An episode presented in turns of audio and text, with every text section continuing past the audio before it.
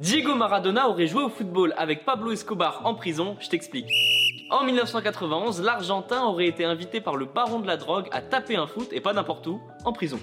Alors oui, il faut savoir que Pablo Escobar se rend la même année à la police en échange d'une peine réduite. Bon, la peine réduite, elle se déroule dans une prison que Pablo Escobar a construit lui-même, surnommée la cathédrale, il y a même un terrain de foot par exemple. C'est pas un secret, Pablo Escobar est un passionné de football et il aurait même proposé de l'argent à Maradona pour jouer au foot avec lui. L'Argentin y racontera même en 2014 dans une interview que c'est vrai et que même après le match, ils ont fait une soirée avec de très très jolies filles. Seul problème, c'est que quelques années plus tard, Maradona il se contredit et il jure sur sa mère qu'il ne connaît pas du tout Pablo Escobar.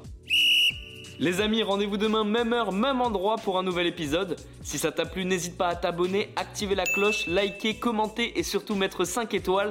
Et oui, j'allais oublier, si t'as une question, peu importe laquelle, il n'y a jamais de questions bêtes, pose-la en commentaire et j'y répondrai dans un prochain épisode. Foodcast est à retrouver sur Spotify, Deezer, Apple Podcast et toutes les autres plateformes. Je te dis à demain, ciao